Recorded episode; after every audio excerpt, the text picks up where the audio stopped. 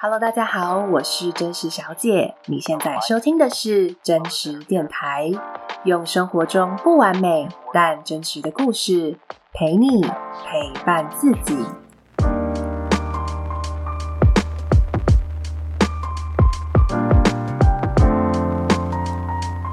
真实电台第十三集：自由工作者的学习。我的恐惧真的有意义吗？我真的要孤注一掷吗？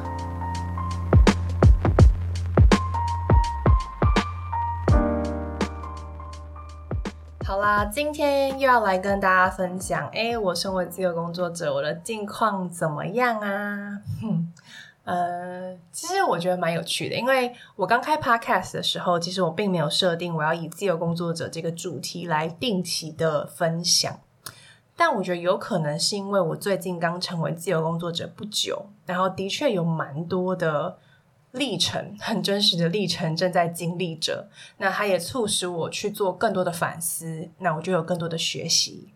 那同时，我觉得这些内容其实蛮适合去分享给大家，因为它不只是身为自由工作者他必须面对的。我觉得很多的呃，我的情境是大部分的人可能都有类似的，你可以去联想到、连接到你生命中类似的处境。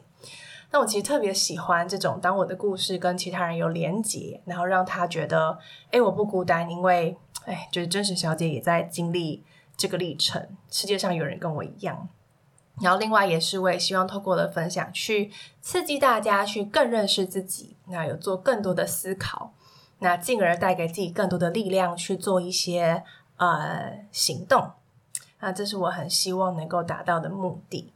那当然，如果你想要成为自由工作者的话，那那就太好了，就是你就可以知道哦，原来自由工作者可能会经历这些历程，那你就比较不会陌生，或是也比较不会害怕，因为我正在跟你一起经历。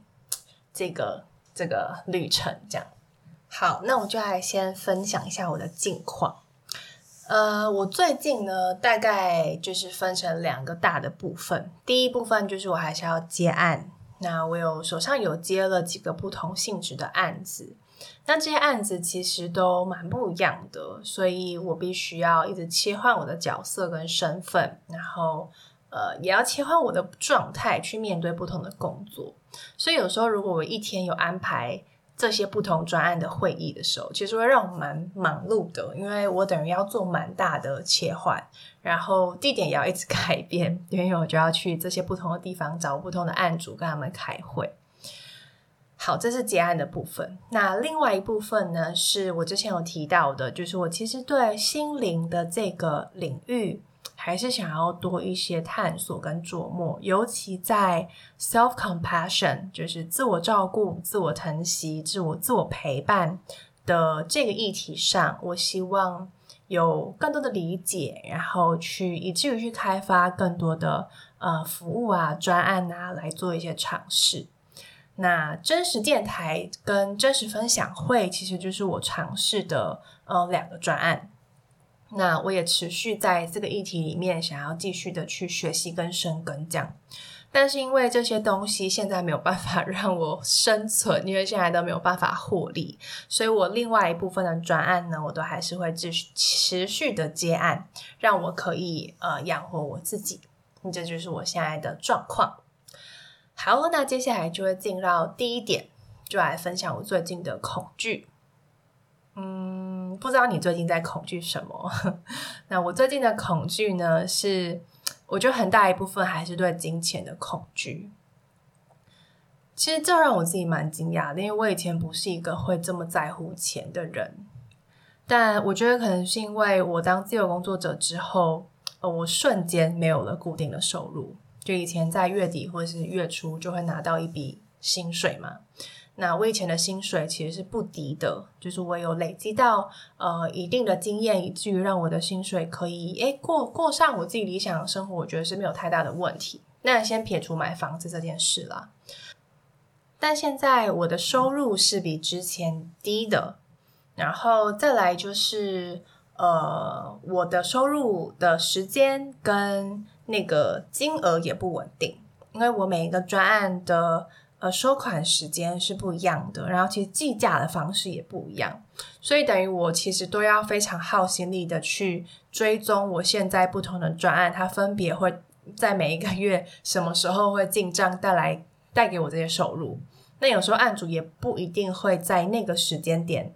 给我，所以就是变得，我觉得这个不确定性增加了，会让我有点担心。那另外一点是，快到三十岁的时候，开始会有一些社会压力进来，比如说爸妈会希望你买房子，比如说诶，你要结婚是不是要费用？那比如说呃，就是大家会期待你有一定的经济的存款、经济的能力，然后期待你定下来更稳定。但自由工作者就是不稳定啊，所以呃，面对这一些压力，又会让我很。更害怕，更焦虑。好，所以综合以上，就这些东西就是一像很多的毛线一样，就是会揪在一起，然后盘根错节在我的心中，会让我其实那个恐惧一直一直越来越大。那有一天，我就突然之间意识到，哎，我好像都没有去梳理我的恐惧，就我没有去梳理这些毛线，我只是任由着。那些恐惧的感觉，那些资讯一直进来，可是我却没有好好的去想，呃，这些恐惧合理吗？那我该怎么解决？我该怎么面对？好，比如说金钱好了。我觉得我就没有真的去记说我现在的的花费到底是多少。我其实不是一个会记账的人。那我觉得以我现在的花费跟我过去有固定薪水的花费其实又不太一样。那我觉得我应该要去好好的记账，去 track 说追追踪说就是。我每一个月现在到底在不同的面向到底花费了多少钱？那这些花费是合理的吗？我没有需要做调整，但至少让我知道我每个月我会就是丢出去的钱到底有哪些嘛。然后再来就是我也没有好好的去算过说我的存款到底可以以我这些花费可以到底让我活多久，然后以及以我现在的收入。现在还是有收入的嘛，那可以扣掉我的固定花费，可以带给我多少存款？那如果我觉得不够的话，我还缺了多少收入？那缺了这些收入，我是不是可以透过其他的地方一些方法来增加我的收入？比如说我多写一些文章，我多接一些专案，那我有哪些专案的机会可以去开发？我觉得当这样子逐一检视，一条一条，就是慢慢的列下来之后，诶。其实焦虑感就会下降了，因为你等于把你的恐惧摊开来，然后去逐一的检视，甚至有时候其实你就会发现也没有那么可怕嘛。因为我现在收入可以让我活一段时间啊，那我不需要现在就好像我明天就要存款是零的这种这么恐惧的感觉。好，那又例如呢，大家都在讲最近大家很流行的财富自由嘛。我就觉得，我其实一直以来我都没有真的很好的去了解什么是财富自由。我想我应该要去看一些书，去了解那个观念是什么。然后里面其实就会提到说，他会建议在什么条件下买房子其实是合理的，不然在什么情况下其实租房子是比较划算的。然后再来，他会告诉你说，诶，多少的存款可以让你拥有财富自由。就是到达几岁的之后，你可以，那我就可以算到我还差多少，或是我想要早一点财富自由，那我想要增加多少的收入，等等等。就我觉得我真的去了解之后，我才发现好像也没有这么的可怕。不是说一定要买房子，然后不是说一定要照着这个社会告诉我说怎么样，然后也不是一定要买美股，就是或许你可以用一个更保守的。不需要花这么多时间每天去关注那个股市的方式来做金钱的投资，其实有很多不同的方式，但关键就是我要真的去摊开这些东西，然后真的去理解，不然我就会发现我之前的情况有点像是我活在我自己想象中的恐惧里，那边听谁说一点，这边又听谁说一点，然后又掺杂着就社会对三十岁啊女性的印象啊等等等，就把自己快搞爆炸了。但我没有真的去摊开来这些恐惧，到底哪些是我诶，我真的应该要担心的，哪些其实我根本不需要担心。那另外还有一个担心未来、恐惧未来所衍生出来，我觉得一个蛮严重的副作用，呃，就是我觉得在这些恐惧里面，我就是去一直在担心未来，而且这些未来还是没有经过我去确认的未来，是我想象中那种好像很灾难的未来，一直在担心担心，但没有办法去活在当下，所以我手上的案子，我没有办法很专心的把它完成，然后尽情的去享受其中，也没有办法让我把专注力放在眼前，比如说我跟我心爱的人一起。看影集呀、啊，一起出去散步啊，或是我跟我的狗狗出去玩啊，或是我吃东西的当下，我没有办法好好品尝我的食物。那我觉得这是最可惜的，因为其实当我没有好好活在当下的时候，我就是浪费了当下的那个时间，然后我可能回过头来，我也会忘记我那时候在做什么事情了。但是。我们都是由每一个当下组成的，因为你根本就不知道你会不会下一秒你就死掉了，你有可能你等一下下楼你就被车撞啦。所以你如果这一刻你没有把握，你一直在想着可能不会发生的未来，那你这样真的有在活着吗？就是你连你最后一个生命的时光你都没有把握住。而且，如果你根本记不起来你昨天在做什么，你过去在做什么，那你要如何去证明你真的活着呢？有谁会帮你记住这些东西？但唯有真的全心投入当下，我们才有可能把这个当下，呃，放到自己的心里面。你真的记得了，感受到了，那它才能够成为你的一部分。所以最近的我，除了在努力的摊开跟面对我的恐惧，去梳理他们以外，另外也是去提醒我回到当下，就真的去把握当下的每一个每一件我在做的事情，每一个我所体验到的人事物。那当我真的全心放在当下的时候，其实你的注意力就会转移了，你就会从那些担忧、恐惧转移到现在。你正在着手的事情，你就会获得更多的平静跟快乐。所以也很推荐呢，就是如果你正在为未来担忧的你，来吧，就是疏开你的恐惧，去发现其实很多恐惧都是你想象出来的，并没有你想象中的这么可怕。然后再来就是真的要提醒你自己去回到当下，你未来是不可控的，但是每一个当下走好，其实更有可能让你的未来是，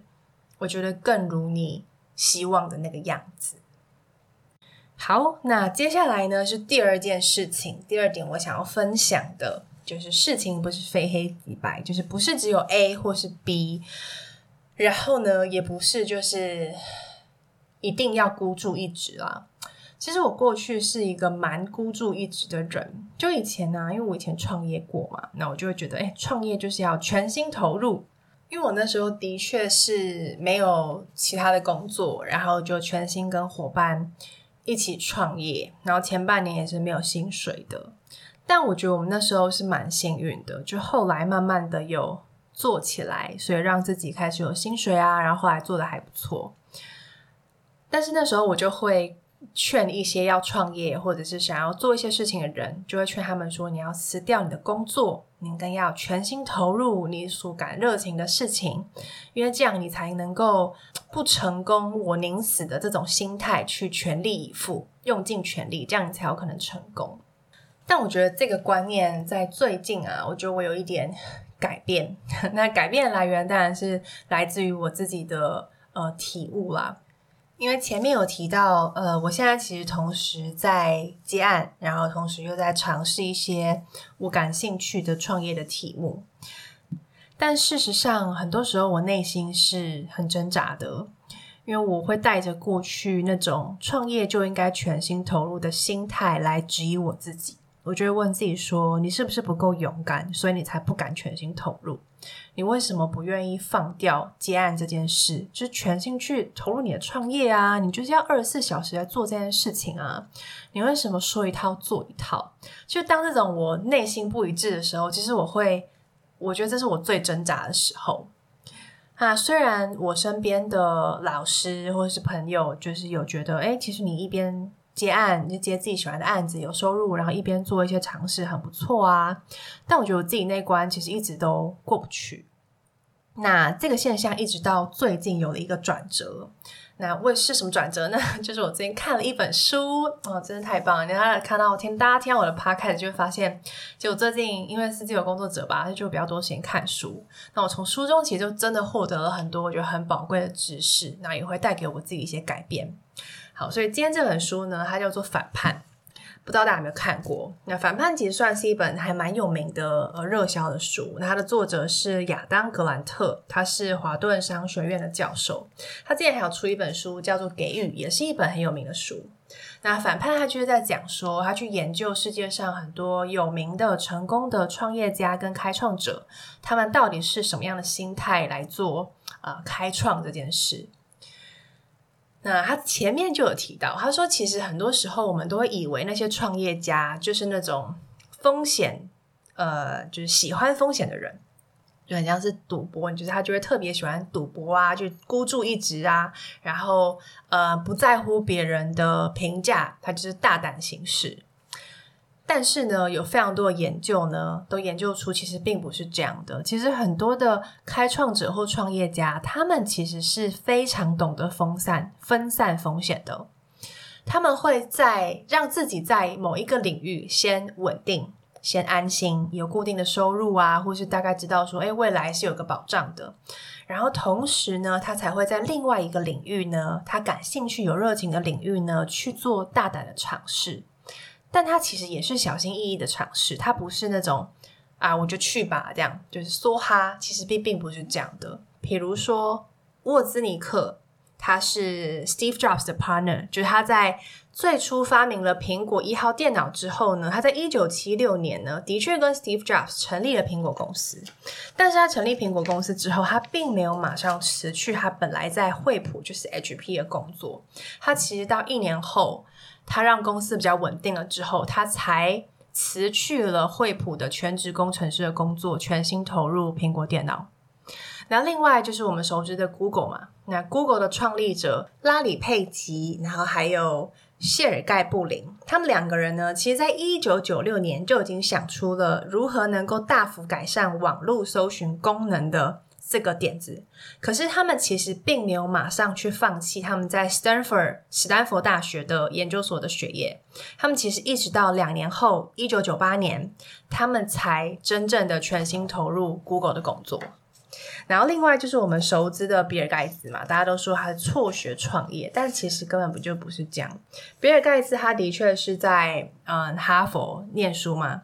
然后他在成立微软之前呢，他其实在大二的时候，他就已经售出了一件新软体。但他其实整整等了一年之后，他才离开学校。而且即便他离开，他其实也没有辍学，他其实是借由申请休学一年来平衡他去创业的风险。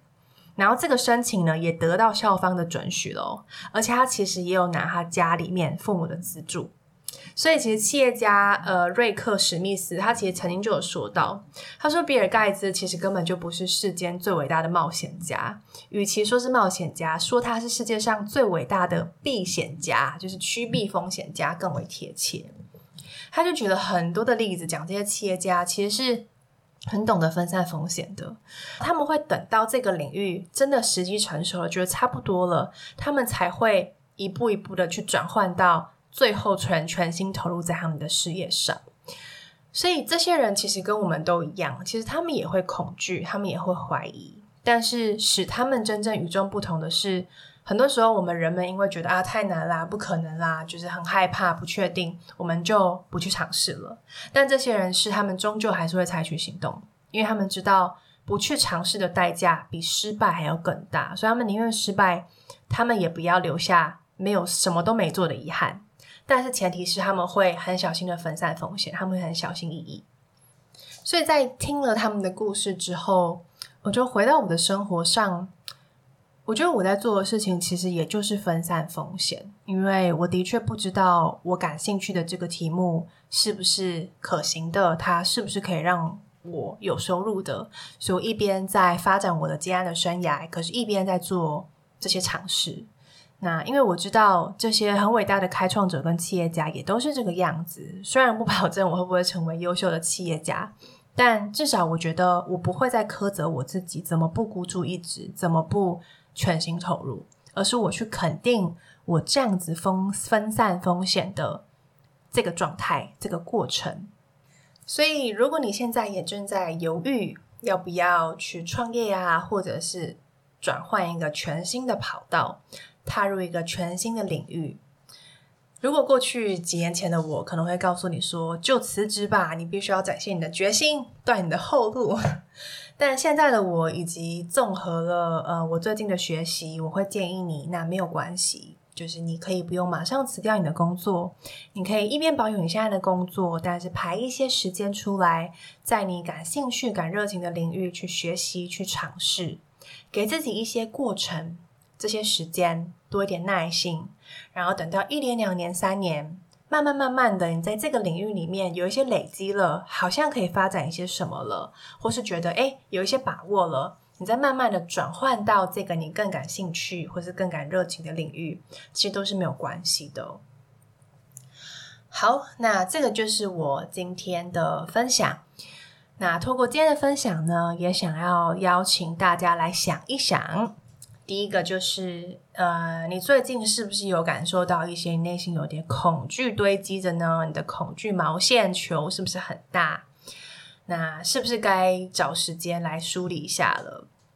去真正的去面对你的恐惧，把它摊开来，一条一条来看，一个一个问题回答，去看到底发生什么事。然后第二个就是，你有没有真的活在当下？其实很多时候，平静的时候是来自于你真的活在当下了。所以检视一下，你活在当下几分？一百分是完全活在当下，零分就是完全没有活在当下。你现在有几分呢？那第三个就是，你现在有没有一件事情是你其实一直在心中蠢蠢欲动，很想要尝试，可是你其实一点有点犹豫不决，不知道该怎么踏出第一步。或者是你在犹豫要不要辞掉你现在的工作去全心投入？如果有的话呢，或许你可以尝试参考我今天的分享，给自己一个新的规划，不用去完全放弃你现在拥有的，而是拨一些时间去尝试那些你想探索的，然后让过程慢慢的累积，总有一天你就可以转换到你真的想要转换的领域里。好，那最后呢，就是一样很欢迎你把你的故事、你的这些反思跟我分享，我都会成为你的听众，然后我也会把你的故事分享给更多人，成为他们的力量。那也很欢迎呢，你把你对电台的呃心得啊、回馈啊，都可以寄到真实信箱，或者是直接用 IG 来跟我分享跟互动，我会非常非常的感谢你。好，那今天的分享就到这里告一段落。感谢你收听真实电台，我们下一集见喽。